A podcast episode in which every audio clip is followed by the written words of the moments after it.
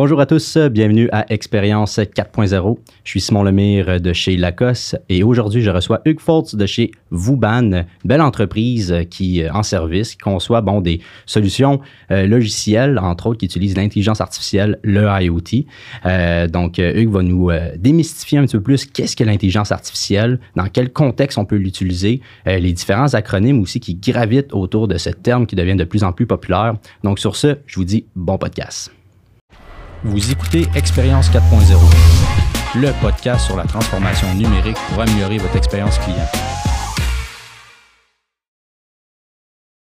Hugues, merci, bienvenue à, bienvenue à Expérience 4.0. Merci Simon, bonjour. Un privilège de, t'avoir euh, sur ce podcast euh, avec moi aujourd'hui pour euh, parler d'intelligence artificielle. Puis avant de rentrer trop dans le concret de, l'IA, bon, parler un petit peu de toi, de t'introduire. Moi, c'est quand même drôle parce que je t'ai je t'ai connu, ben du moins je t'ai rencontré la première fois euh, dans une des conférences, parce que bon, tu as donné plusieurs conférences sur l'intelligence artificielle dans les dernières années, puis tu as donné une conférence dans le cadre de l'événement Sommet Performance euh, organisé par MEQ euh, en 2019. Ça fait quand même un, un, petit bout. fait que ça, ça, ça, risque d'être vague, mais je me souviens que tu avais donné vraiment une solide prestation parce que, bon, la façon dont tu vulgarisais l'intelligence artificielle, qu'est-ce que c'est, les contextes, surtout dans le domaine du secteur manufacturier, mm. c'était super pertinent. Donc, donc c'est le fun de t'avoir aujourd'hui avec nous pour en parler. Puis il y a eu une évolution depuis 2019, fait qu'on va pouvoir en discuter davantage. Ouais. Donc, avant de rentrer dans le concret, bon, euh, tu es associé, responsable du développement des affaires chez Vouban, belle entreprise, entre autres, qui utilise beaucoup l'intelligence artificielle dans les solutions que vous intégrez chez les entreprises. Donc, euh, je te laisse me parler un petit peu de toi. Qu'est-ce qui t'a amené chez Vouban? Euh, qui t'a aussi, euh, qu'est-ce qui t'a amené à grimper les échelons aussi c'est chez Vouban durant les dernières années? Puis, euh, qu'est-ce que tu fais présentement? Ben oui, écoute, euh, en fait, mon, mon, passé est un passé d'entrepreneur. Fait que j'ai toujours été euh, entrepreneur dans l'âme, en quelque sorte. Puis d'où je viens, euh, des technos, en fait. Mais avant ça, euh, génie industriel, c'était pas mal la genèse de, de, de, ma carrière. Et rapidement, bifurcation vers les technologies où j'ai fondé ma première compagnie, j'avais 22 ans pour après ça arriver chez Vouban, euh, justement comme associé. Euh, j'ai fait un petit passage vers la grande entreprise entre la vente de ma première compagnie et Vouban, que, que j'ai pas apprécié. Puis la grande entreprise, la grande, très grande corpo est peut-être mmh. pas ma place. Puis surtout, euh, retour vers encore là la, la, la, belle entreprise, moyenne entreprise québécoise. dans un rôle d'entrepreneur qui est plus ma place, là, clairement. Fait que aujourd'hui, Effectivement, je donne des conférences, mais surtout, on, je me trouve à accompagner nos clients euh, dans, dans, les premières étapes d'identification des projets en ce qui a trait à l'intelligence artificielle, oui, mais on, on, va souvent le généraliser bien au-delà de ça. C'est-à-dire, la transformation numérique reste aujourd'hui le, le, terme le plus utilisé. Mm -hmm. il, y a, il, y a, eu plusieurs buzzwords. Là. On est passé de Industrie 4.0 à à manufacturier innovant, à, à Industrie 4.0 qui est revenu. Après ça, la transformation numérique semble être assez accroché. Ouais. Pour plein de bonnes raisons. Puis on, on va se parler d'IA, oui, mais mm -hmm. l'IA, c'est, je, je, le dis toujours comme ça, c'est un outil dans la, la, le coffre à outils de la transformation numérique. Puis il faut vraiment le voir comme ça et, et sans plus. Euh, très, très puissant, oui, mais une technologie parmi d'autres. Définitivement. Définitivement, c'est un outil. C'est un outil, souvent on le dit, pour des technologies, ça peut pas nécessairement agir toute seule. Oui, il y a une machine derrière, mais ça doit être utilisé par euh, des humains qui sont derrière. C'est la transformation numérique. Il y a, il y a de l'humain aussi qui l'opérationnalise, si on veut. Mhm. Mm -hmm. Mais parlant d'IA, comment tu définirais, comment t'expliquerais en tes mots une phrase, qu'est-ce qu'est l'intelligence artificielle selon toi, Hugues?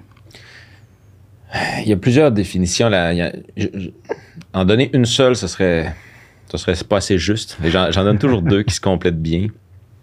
En fait, euh, l'IA essaie d'imiter le comportement humain. Donc, les algorithmes aujourd'hui d'intelligence artificielle ont, généralement cet objectif-là d'imiter le comportement humain. Autant dans, sa réflexion ou dans la façon dont on va interpréter des données ou dont on va regarder les choses et en faire euh, un diagnostic de, de bon ou pas bon ou dans toutes sortes de contextes, c'est ce que les algorithmes vont tenter de faire. Maintenant, c'est une des deux définitions, comme je disais. La deuxième qui complète la première, c'est de dire que l'intelligence artificielle a toujours, ou pratiquement toujours, l'objectif et pour objectif de prédire.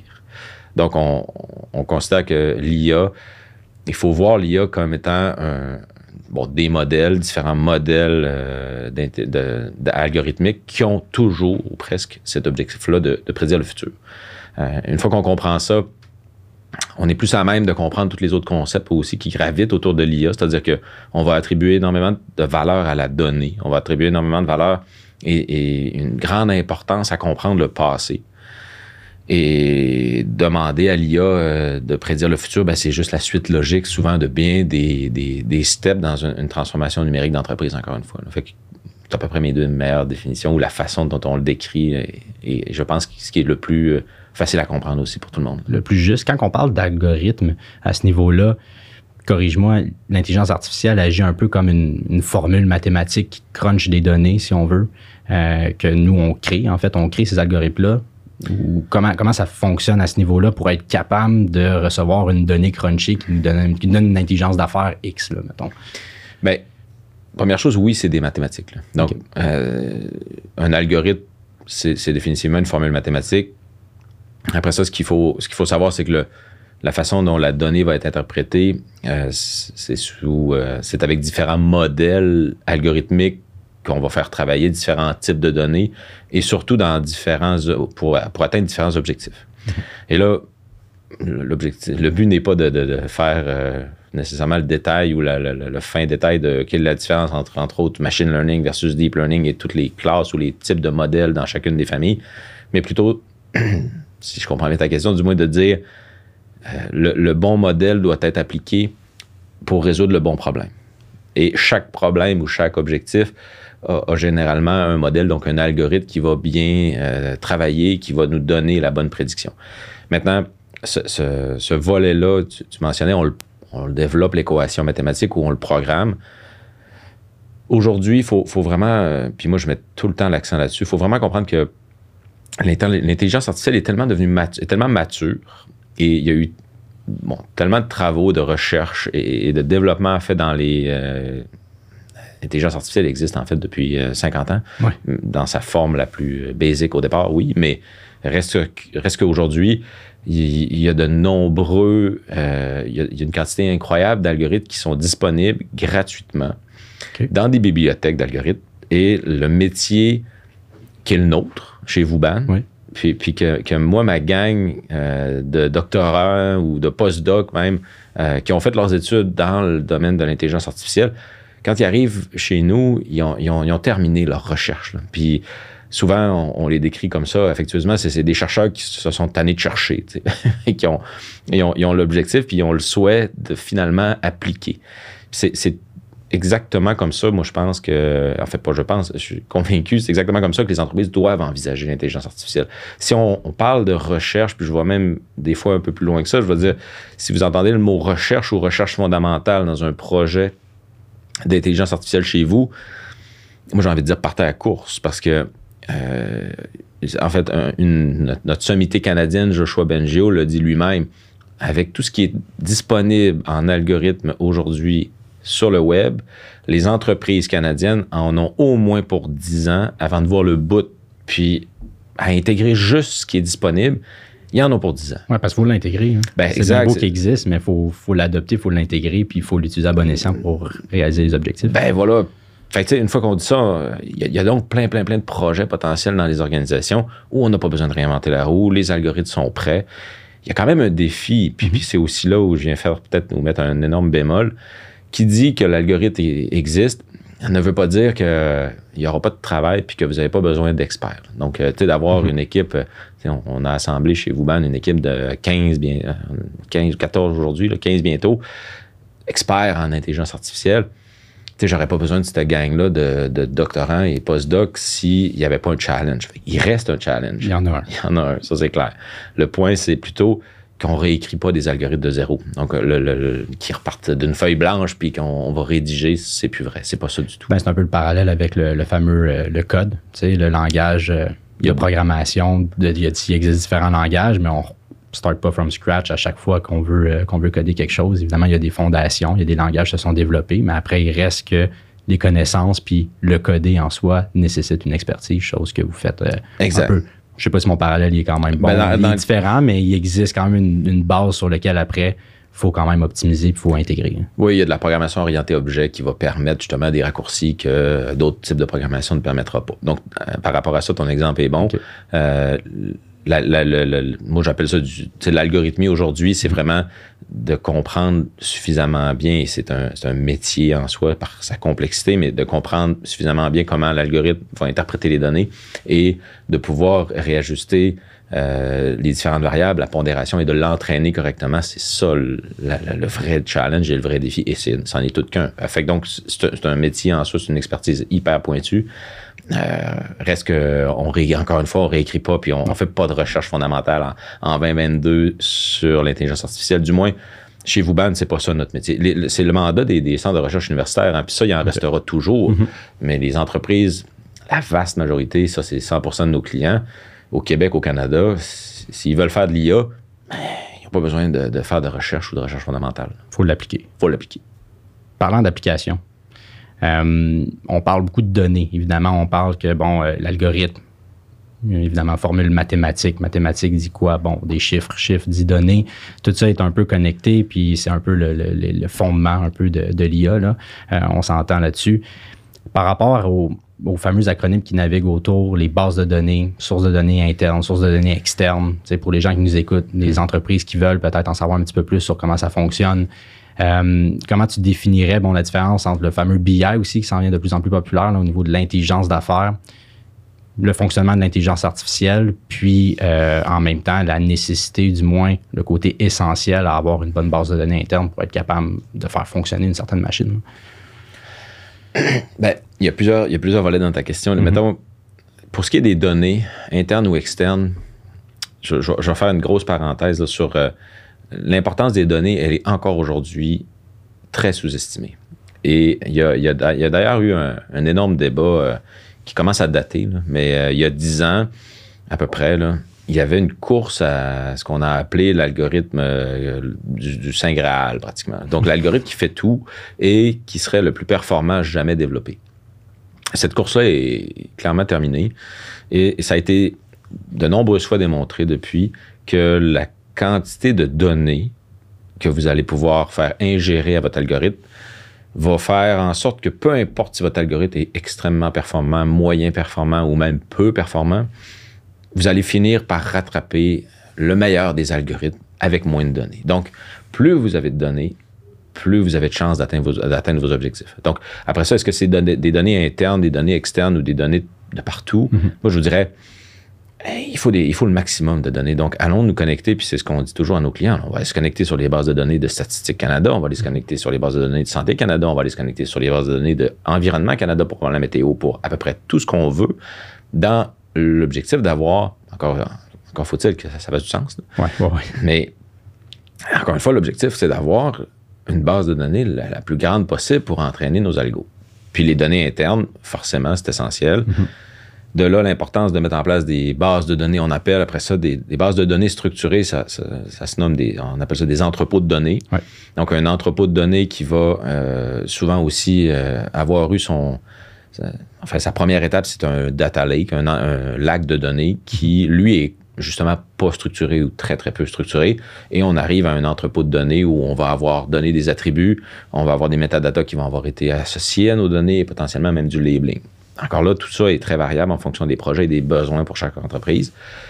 Mais cette, je dirais, euh, journey-là, cette, ride-là vers la, dans, la compréhension puis la structuration des, des données dans une organisation, c'est la première étape. C'est essentiel. C'est essentiel.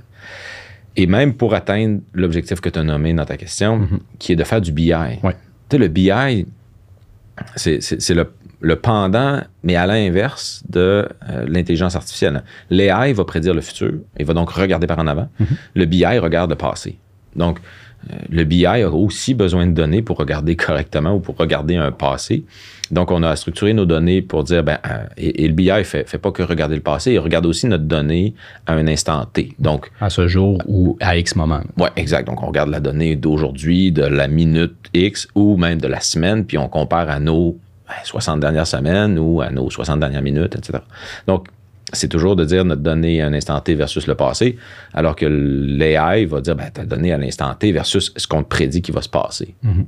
Donc, l'un et l'autre. Et le BI, pour rajouter à ça, c'est une mot à dite de belle première étape. Il y a plein d'entreprises qui nous appellent, puis on dit, ben OK, oui, cool, votre projet, ça fait tout son sens, puis c'est un tabarouette de vos projets. Avez-vous déjà fait du BI?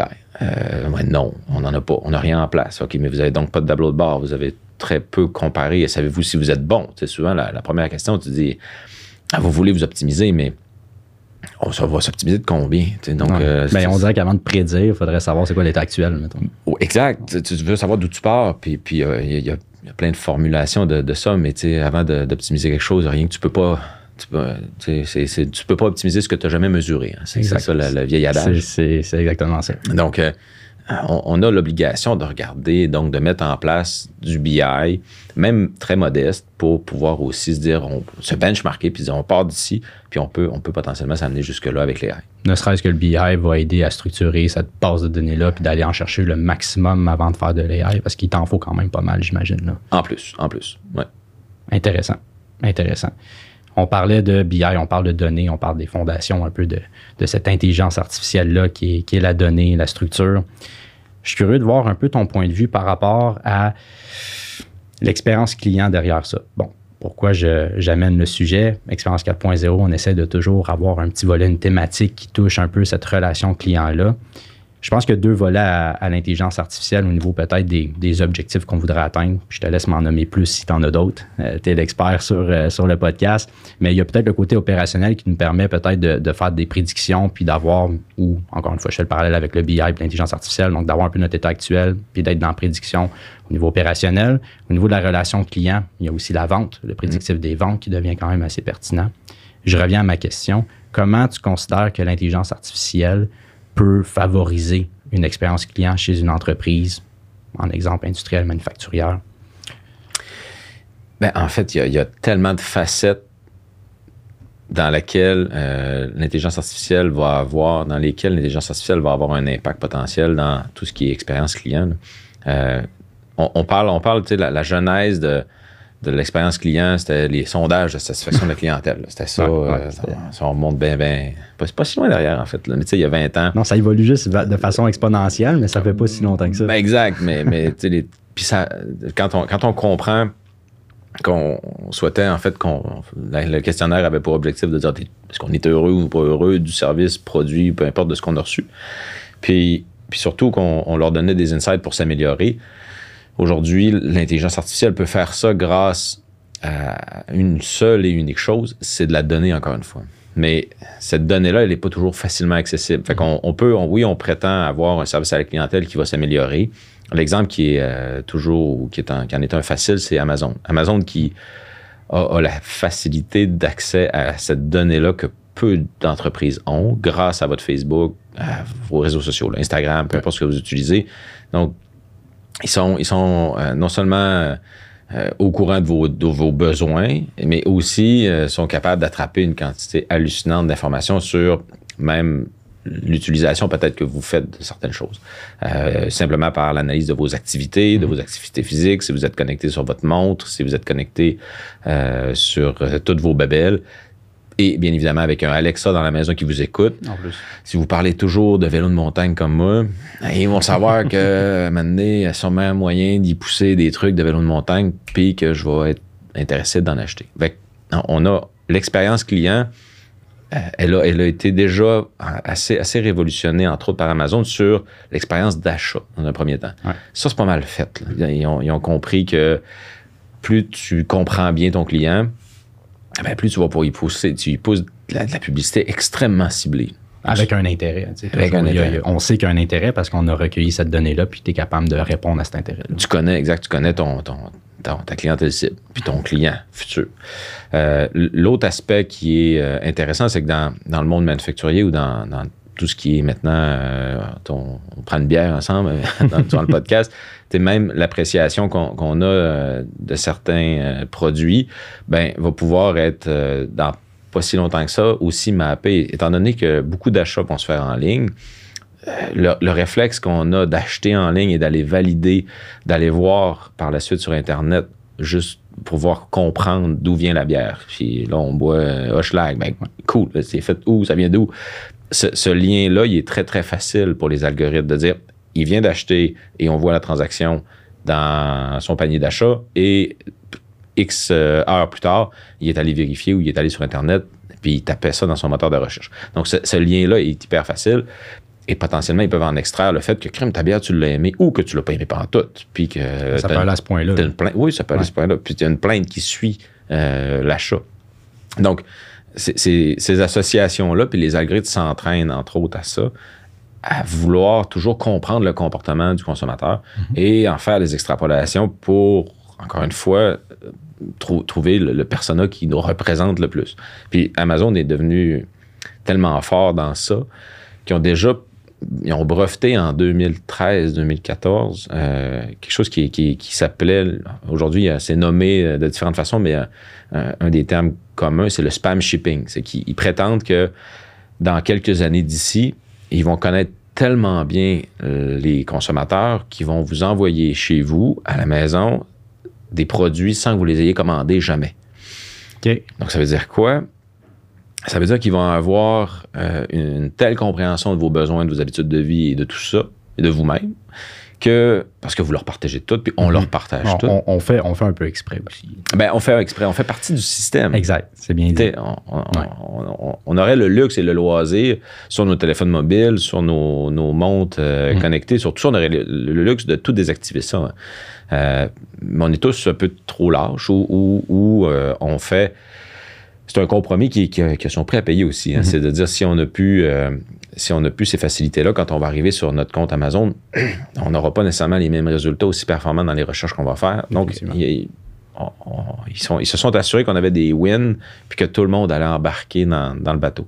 Et où, à la limite, que de les désactiver, ce serait juste un effort trop grand pour le peu de gains qu'on allait en faire. Définitivement. Euh, Par contre, à terme, eux autres, leur plan est quand même euh, assez hallucinant. là. C'est de dire qu'ils vont envoyer euh, chez vous, sans que vous ayez commandé quelque chose, un produit qui vont prendre le pari que vous allez garder. Donc, euh, ils vont t'envoyer de quoi chez toi, Simon. Ils vont te dire Tiens, euh, t'as rien commandé, mais voici ce qu'on pense que tu as besoin. Tu as 48 heures pour le retourner. Il n'y a pas de problème si tu le veux pas. On va venir le rechercher demain. Mais si dans 48 heures, tu l'as gardé, t'es facturé, il est à toi. Donc, c'est vraiment, puis le spam shipping, ça en vient. Ouais. c'est clairement, c'est breveté par Amazon déjà. Donc, on, on s'en va dans, dans une, dans une track où, moi, ce qui, ce qui me chicote énormément là-dedans, c'est c'est la surconsommation que ça encourage.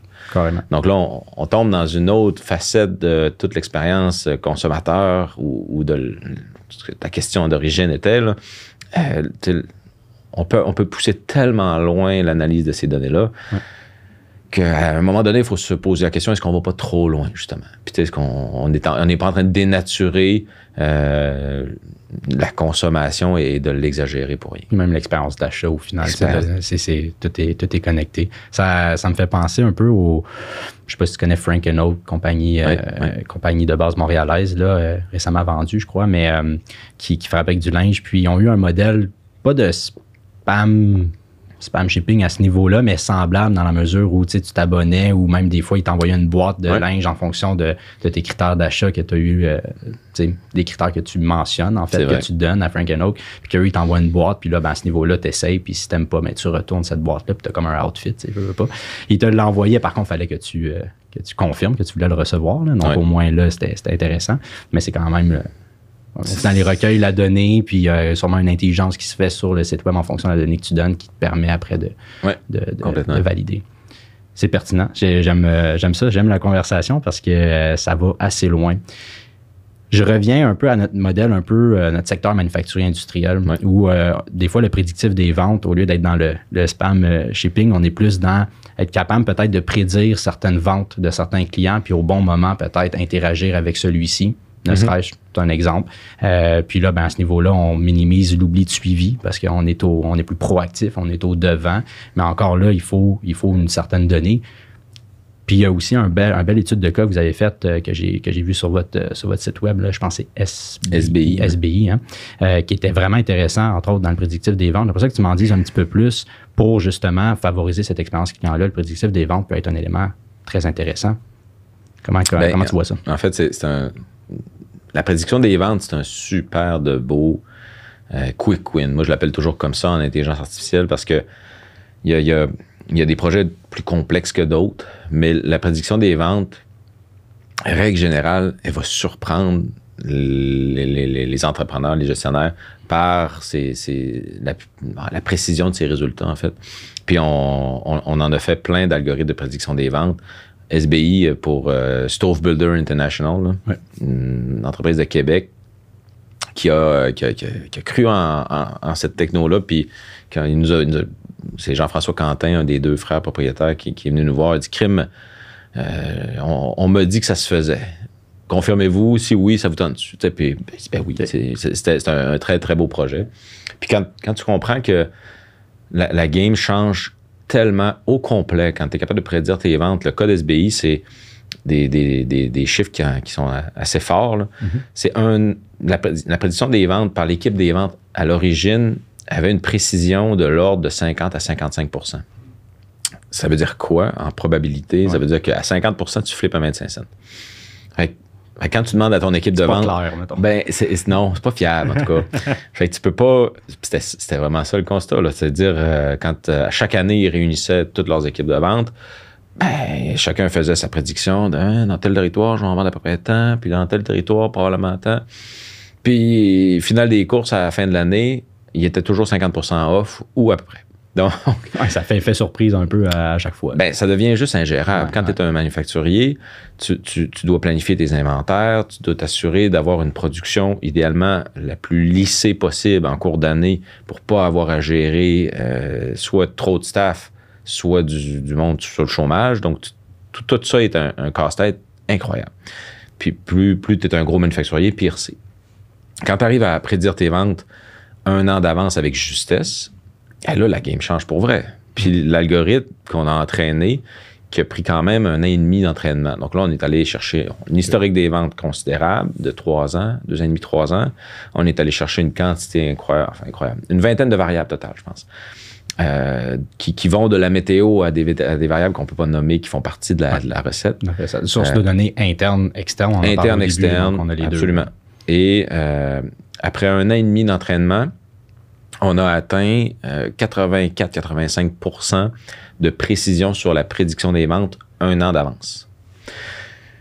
Fait que là, quand tu regardes ça avec bien du recul, tu te dis, OK, mais c'est ce que rêvent à peu près tous les manufacturiers. parce que tu, sais ce que tu vas vendre avec une, précision hallucinante. Un an d'avance, tu peux planifier ton staff, faire passer tes commandes, donc acheter ton matériel aussi, euh, t'assurer potentiellement de ne pas manquer de stock. Donc, euh, quand on regarde la crise des micro, euh, des, microprocesseurs ou des, euh, semi-conducteurs, pardon, on, est, là, Donc, tout ça aurait pu aurait pu, entre autres, être mieux géré si, ça avait été mis en place. Puis il y en a, il y en a qui l'ont fait, hein, d'ailleurs. donc, dans, dans bien des industries, on, nous autres, on continue de se demander pourquoi il n'y a pas plus d'entreprises, entre autres manufacturières, mais tout type d'entreprises. Mm-hmm. on commence, là, dans, d'ailleurs, l'agroalimentaire. Mm-hmm. La prédiction des ventes dans l'agroalimentaire, c'est aussi phénoménal. Ça, te dit, euh, surtout pour tout ce qui est production en serre, il faut, comprendre que la production en serre ont le luxe de pouvoir démarrer ou non une production. Donc, s'ils savent, et on est capable de le faire, si on est capable de prédire qu'il y a un lot qui arrive de Floride et euh, ne produisez pas parce que de toute façon, les tablettes d'épicerie vont être pleines et vous allez être obligé de vendre à perte et ou, euh, en tout cas, à très fort rabais ben, il y a de très grosses chances ou de très fortes chances qu'ils retiennent la production puis disent, ben, un peu, là, on fait pas pousser rien, puis on relance le tout dans deux semaines. Donc, c'est exactement comme ça que doivent réfléchir les entreprises aujourd'hui. Quand on pense à prédiction des ventes, c'est puissant. C'est une, euh, en effet, ça peut être très puissant. C'est une belle intelligence à y avoir en amont pour gérer après bon, son flux opérationnel, puis même euh, être capable de prédire. C'est un outil que je pense que tout directeur des ventes, euh, même la haute direction, rêve d'avoir. Puis je reviens sur un fait qu'en effet, peut-être plusieurs entreprises n'ont pas nécessairement, mais je parle au Québec, mettons, on parle local, n'ont pas encore peut-être entamé ça, du moins la, la majorité, euh, entamer un projet peut-être de prédiction des ventes. Je te pose la question d'un point de vue, mettons, technologique. Euh, technologique. On parlait de base de données aussi avant qui était essentiel à faire un, un, euh, mouvement, du moins un projet euh, d'IA convenable, faire du BI aussi en amont. à ce niveau-là, comment tu considères la structure technologique qui doit être essentielle pré-projet IA? Donc, évidemment, il, y a des, il existe des ERP. Bon, même avant de parler d'ERP, il existe des fichiers Excel, il Ouais. existe des, des documents manuscrits parce que je parle à des entreprises que des fois ils font encore certains post-it Papier. Ah ou de papier. Euh, très difficile après de numériser puis de, de, de, de, de- de justement centraliser cette information-là. Donc, mettons, on passe du manuscrit à, bon, certains fichiers Excel. Déjà là, bon, OK, on commence à numériser un petit peu notre donnée. Là, après, ben, au niveau des ventes, il existe le, le CRM qui devient de plus en plus populaire, puis selon moi, quand même essentiel, centraliser sa donnée de vente puis de prospection, même certaines données marketing qui peuvent être pertinentes selon le modèle d'affaires de l'entreprise. Tu as les ERP, tu as les MRP, tu as le IoT interne, tu as, tout ça. C'est Ouais. une grosse structure, c'est un gros écosystème technologique, les entreprises. Bon, il y en a qui ont déjà, puis il y en a qui sont en train tranquillement de prendre euh, le virage numérique, euh, d'adoption numérique. Euh, comment tu considères, je reviens à ma question, comment tu considères essentielle cette, cette, structure technologique? là? Y a-t-il des technologies qui sont essentielles, d'autres moins? Comment tu vois ça? Ben, c'est une grande question. En fait, j'y répondrais de deux façons. C'est sûr qu'on n'a pas le choix d'avoir dans notre roadmap d'informatiser nos opérations. C'est- C'est obligé. Maintenant, si tu me dis que tu es un manufacturier, puis il faut, faut se mettre en contexte aussi. En 2002, en 2002, en 2022 surtout, ben, mettons justement, en 2002, implanter un ERP, c'était le temps. Ouais. En 2022, c'est-tu encore ça la priorité? Je suis pas sûr. Parce que aujourd'hui, euh, non seulement on, on vit dans un contexte où il y a une rareté de main-d'œuvre qui, est- qui est généralisée, Ouais. euh, c'est pas prêt de se terminer. Donc, euh, le, le- le plus optimiste des scénarios nous amène en 2030.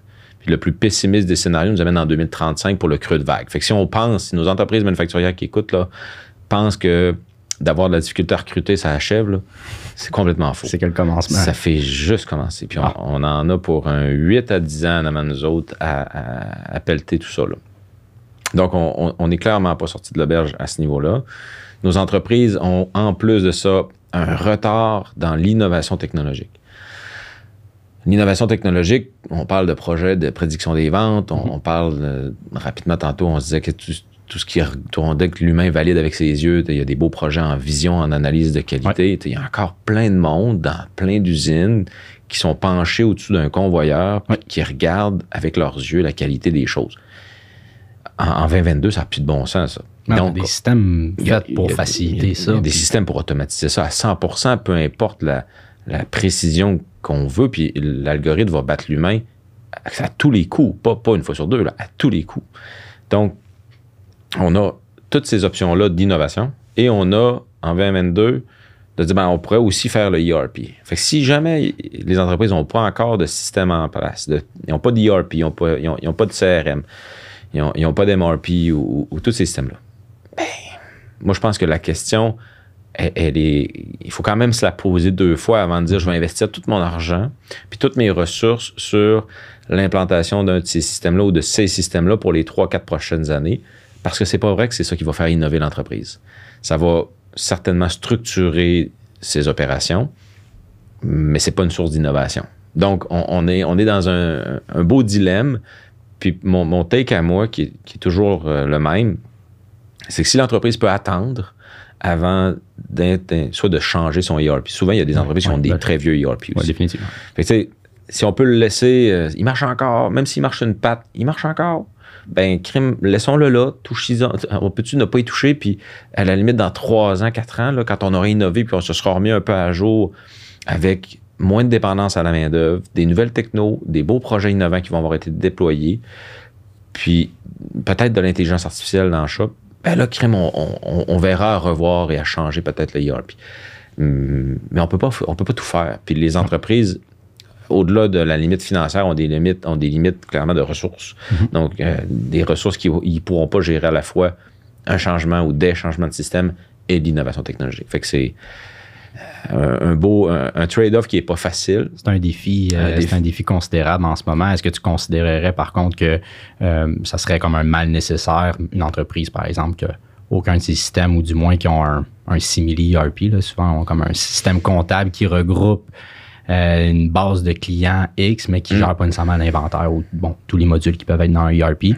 Mais que est-ce que tu considères que ça serait un- quand même un mal nécessaire actuellement de faire une première phase au moins de d'implantation technologique minimale pour être capable ensuite de, de générer bon, euh, des tableaux de bord, puis après, ben, Oui. innover. euh, oui, mais bon mini- minimum, c'est. Puis t'as, t'as- t'as le bon mot, là. Minimum. Tu l'implantation technologique minimum, ça veut pas dire un ERP, ça veut pas dire, ça veut dire une base de données. Puis, puis c'est, vraiment ça qu'il faut comprendre, c'est que une des choses qu'il faut arrêter de faire, c'est aussi ce que tu as nommé tantôt, là, c'est, c'est des documents papier, c'est des fichiers Excel. Ouais. Ça, ça n'a pas de bon sens. Fait qu'une fois qu'on dit on veut nos données dans une base de données, mais là, tu n'es pas obligé d'avoir un logiciel en soi, ERP ou autre, pour avoir une base de données. Tu es capable d'avoir une base de données qu'on déploie, puis qui fonctionne, dans laquelle on va envoyer de la donnée, recevoir de la donnée ou aller chercher de la donnée. Tout ça sécurisé, dans le cloud et tout ça. Avec, euh, puis ça peut être connecté sur un système comptable qui, qui est appelé à mourir lui aussi, peut-être, et à être changé lorsque le ERP en question sera implanté. C'est pas grave, mais au moins, on, on, on a plus ces- on a plus nos données d'entreprise dans un fichier Excel, première chose. Ouais. Et on peut commencer à, à- à penser, à réfléchir à des projets innovants qui vont utiliser cette donnée-là, puis qui vont nous permettre d'innover. C'est bien dit. C'est bien dit. Moi, j'ai.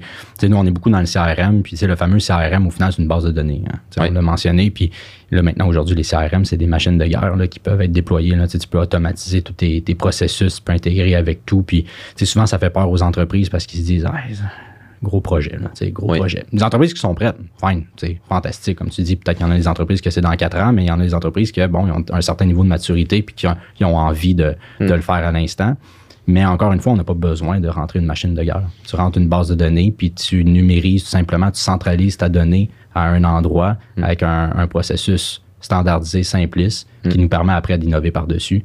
Euh, ça, ça peut être, euh, ben, en effet, c'est un, c'est un mal nécessaire parce que pas toutes les entreprises ont envie de faire le, le- le- le mouvement d'y aller là, tout de suite parce qu'on est débordé puis il manque de main-d'œuvre. Mais en effet, je pense que le mot, euh, le mot d'ordre qui est base de données est essentiel euh, pour, pour pouvoir innover par la suite. Le papier, très difficile de, de plugger de l'intelligence artificielle Ouais. sur un bout de papier. Ben, ben tough. ouais. Ça, je ne sais pas si vous l'avez déjà fait, mais euh, ça doit être assez compliqué. Ben, nous, ce qui est le fun avec le papier, c'est que ça devient une source de projet parce qu'il y, a Mhm. des- il y a des algorithmes super puissants qui, qui permettent de lire les documents. C'est bien ça. Donc, on, on a des beaux projets, euh, entre autres même dans le domaine de la Ouais. santé, où on, on est capable de... En fait, un projet qui est en route et qui, qui- on, a, on a fait une preuve de concept hallucinante où même, même l'écriture euh, illisible d'un médecin, on, est capable de, de- de- de- de passer ça dans un algo qui, qui va être euh, extrêmement précis. Et bref, euh, on, on arrive donc à lire avec des algorithmes qui sont entraînés pour ça à peu près tout et n'importe quoi. Donc là, C'est un bon point, ça. C'est... bon Parce que le papier, on peut pas nécessairement l'enlever à tout jamais, du moins pas sur le court terme, parce qu'il y a encore beaucoup de personnes qui aiment prendre Encore, certaines ouais. notes. Euh, tu, parles des médecins, c'est un excellent exemple. Là. Pas tous les médecins sont prêts à rentrer sur un iPad avec un crayon un peu numérique, puis qu'automatiquement ça soit euh, encore. centralisé dans un logiciel. Mais euh, il existe des systèmes pour, euh, pour capter cette information-là qui est sur papier. Ça, c'est pertinent. Puis il y a bien des, il y a bien des métiers, euh, justement, euh, sur la construction et ailleurs, où, où c'est encore aussi tough. là. Fait que, tu sais, au moins, si on est capable de convertir ce papier-là ou d'en faire une lecture, puis de nous automatiser la, la digitalisation, ben, c'est ce que, entre autres, l'AI peut faire aussi. Fascinant. Fascinant. On enchaîne une, un peu la continuité un peu de notre discussion qui est, on parle de projet AI, on parle ben là, d'implantation technologique. On a déjà entamé un petit peu le, prochain fondement de ma question. Euh, mais chez Vuban, vous faites des projets euh, de toutes sortes. Il y a différentes variations de projets, différents objectifs que vous venez cibler. Euh, J'imagine qu'il y a des gros projets, il y a des plus petits projets, il y a des moyens projets. Il existe de tout. Mettons un projet standard ou comment tu pourrais me donner des différentes étapes à suivre pour maximiser le succès d'un projet AI. Peux prendre un cas de figure, mais euh, les différentes étapes clés, simplistes à expliquer pour les gens qui nous écoutent, mettons qu'ils veulent démarrer euh, ou qu'ils considèrent démarrer, mais ils n'ont peut-être pas nécessairement la structure en place, fait qu'ils ont un petit travail à faire de leur côté avant de, par exemple, vous appeler. Euh, je te laisse peut-être me dire un peu les différentes étapes à suivre. Ouais. C'est assez simple, en fait. Il faut, d'abord avoir un problème à régler. trop souvent, on a eu des appels de clients qui veulent faire de l'IA, puis ils veulent faire de l'IA pour faire de l'IA. Puis moi, j'a- j'appelle, euh, j'appelle ça surfer le buzz ou, ou- ou le trip technologique. là. Et, c'est une, c'est une belle, grosse erreur, tant qu'à moi. Si on n'a pas un problème à régler, on- n'est pas à la bonne place. Puis c'est- c'est c'est très ça, en transformation numérique. C'est de vouloir se transformer puis d'avoir cette volonté-là, c'est une première chose. Après ça, il faut comprendre les problèmes que notre organisation a. Et une fois qu'on a compris ou qu'on a adressé ou qu'on a mis sur papier les problèmes, ben là, on peut penser à dire, OK, fine, mais comment on va les régler, ces problèmes-là? Et c'est exactement comme on disait au tout début, Mm-hmm. ensemble. Ben, peut-être que ça va être l'IA qui va régler le problème, mais peut-être que ce ne sera pas l'IA non plus. Donc, pour, pour moi, euh, un, un projet, ça, ça débute avec un problème. Euh, peut-être que l'intelligence artificielle va être la solution et peut-être que non. Sauf que si c'est l'IA qui est la solution, ben, nous, il y, a des, il y a des phases relativement simples où on vient dérisquer le projet. Donc, l'objectif, encore une fois, d'utiliser l'intelligence artificielle, c'est d'en faire un, un succès.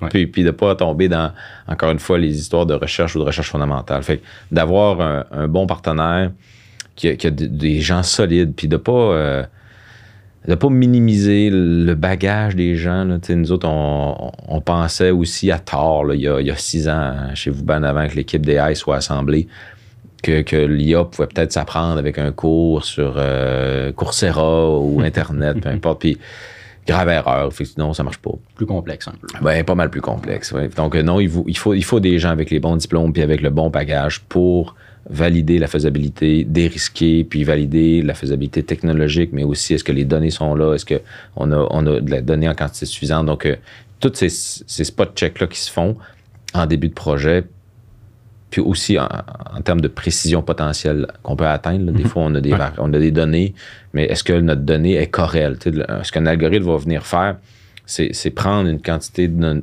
quantité de variables et donc de données, puis il va, les, il va chercher la corrélation en- à l'intérieur de ces données-là pour se construire son modèle. Mais si, si euh, nos données ne corrèlent pas, et, et donc euh, corrélation égale qu'il n'y a pas de lien entre elles, ben, on ne pourra pas prédire rien. Il, il- il- il manque quelque chose. Il manque quelque chose. donc, qu'est-ce Ouais. qui manque? Quel, quel type de données il manque? Fait que ces, ces validations-là se font au tout début de tous nos projets. Phase d'analyse, un peu euh, de faisabilité. Ouais. Puis, puis c'est très rapide à savoir si c'est un go ou un no-go sur un projet. Fait que ça, ça c'est la première des choses, moi, je dirais. Puis de, de considérer aussi que c'est un investissement. Donc, il faut trouver le ROI. C'est Ouais. pas, une dépense. faut pas que. Il n'y a pas de- d'entreprise qui doit se lancer en intelligence artificielle ou dans des projets d'AI sans, sans avoir validé le retour sur investissement de ces projets-là. Parce que c'est des projets qui peuvent être très coûteux. Oui, Euh, j'imagine. c'est- facile de mettre un demi-million à, à plus dans un projet d'IA. Tout comme il y a des tabarouettes de beaux projets qui ont coûté 100 quelques mille, puis qui ont révolutionné les façons de faire dans des entreprises. là. Donc, euh, c'est- toujours pour ça, calcul du ROI, Ouais. valider, dérisquer la technologie. Puis, et puis encore une fois, je reviens au début, il faut, faut un- faut- faut avoir un problème qui est clair.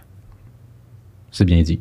Ben, le problème il doit être clair, puis j'imagine qu'il faut aussi de la donnée. Donc, euh, Oui. inévitablement, euh, Mais ça, c'est c'est surprenant comment on arrive par contre à accumuler de la donnée à, à une vitesse euh, toujours, toujours plus phénoménale. qu'on le pense. On pense que Ben, ça peut toujours plus prendre un- vite. Ouais, On pense que ça peut. Il y a des contextes où, quand on parle d'algorithme de prédiction des ventes, là, oui, là, il nous faut deux ans d'historique de vente. OK. Sinon, maintenant, on ne peut pas, euh, pas réinventer euh, cet historique-là. Par contre, quand on regarde autour de nous, les machines, euh, quand on, fait de l'optimisation machine ou quand on, va, euh, faire de l'inspection, comme j'expliquais tantôt avec des caméras, à chaque fois qu'il y a quelque chose qui passe sur le convoyeur, si on prend une photo, ben, il faut juste calculer le nombre de photos qu'on a besoin, mais si vous avez une usine qui roule 5 jours sur 7 ou 7 jours sur 7, il en passe du stock techniquement sur vos convoyeurs. Fait suffit d'installer une caméra, de la mettre en mode capture pour quelques mois, puis en quelques mois, on risque d'avoir un dataset, euh, une base de données de photos de conséquente. Et, et de ces photos-là, après ça, on en fait une- un labeling ou un étiquetage pour savoir qu'est-ce qui est bon ou pas bon. Donc, ça nous aura pris deux mois et peut-être un mois de labeling, puis en trois mois, on a notre dataset, puis on est prêt à entraîner notre algorithme. C'est aussi rapide que ça dans certains cas. Fait que c'est pas non plus toujours vrai que nos données d'entrée de jeu, il nous les faut. Donc, puis l'autre aspect, c'est machines, comme j'expliquais, les machines pulsent des données à, À vitesse grave. incroyable, puis à des fois plus que beaucoup plus qu'à la seconde. Il suffit d'attraper ces données-là, puis de bien les enregistrer, de bien les, les, les, les, les entreposer. Puis de- de- après ça, on peut, on peut, on peut faire euh, justement de l'entraînement de l'algorithme, puis de la magie potentiellement. C'est intéressant. Mais c'est de prime abord, c'est de voir, identifier euh, le problème. Le problème, les résultats qu'on veut potentiellement avoir. Donc, Ouais. calculer un peu ce ROI-là potentiel en fonction de l'investissement que ça peut, ça peut coûter. Après, la donnée, elle est essentielle, oui. Donc, soit qu'on l'a déjà ou soit qu'on va travailler pour l'obtenir ou soit, bien évidemment, euh, vous êtes aussi expert à aller gruger des façons d'aller en chercher. Ouais. Des fois, ça implique une implantation de système. On a parlé de système de vision, peut-être intéressant pour connecter à des machines. Des fois, il faut un système euh, opérationnel ou, euh, ou de vente interne à voir, tout dépendamment de ce qu'on veut aller chercher. Mais il existe aussi des sources de données externes sur lesquelles on peut venir se plugger qui va aussi peupler une certaine base de données pour Ouais. faire activer euh, l'intelligence artificielle. le- Augmenter le la- projet, augmenter le, les résultats, tout simplement. Ouais, on veut, on veut le plus de données possible tout le temps. Formidable. Hugues, ça, ça complète un peu notre discussion. On pourrait en parler encore des heures et des heures et des heures. Puis je pense que ça peut faire ce sujet peut-être d'une deuxième, euh, un deuxième épisode ensemble pour Ouais. parler peut-être d'un cas de figure, euh, peut-être même axé peut-être plus opérationnel ou voir si on a aussi une autre euh, étude de cas sur la prédiction des ventes qui est peut-être différente un peu d'SBI qu'on a parlé aujourd'hui. Mais ça pourrait être un- en effet là, une, une belle façon de continuer la discussion. Euh, on arrive à court de temps, mais ça a été super, super. Un gros merci de ta participation, Hugues, euh, Ouais. au podcast Expérience 4.0. Merci à toi, Simon. Sur ce, euh, moi, je vous dis merci de votre écoute. Puis, je vous dis tout simplement à la prochaine, au prochain podcast. N'hésitez pas à vous abonner à notre infolette. J'ai reçu Hugues Fourz de chez Vouban. Donc, n'hésitez pas d'aller voir leur site web vouban.ca.com. Donc, si jamais vous voulez plus d'informations, il y a des belles études de cas, entre autres SBI, et va sur votre site web. Donc, vous pouvez aller regarder ça. Si jamais vous voulez plus d'informations, Hugues, toujours disponible pour répondre à vos questions. Un petit peu dans le jus, quand même occupé, mais euh, il va se rendre disponible pour vous. Donc, encore une fois, merci pour votre écoute, puis je vous dis à la prochaine.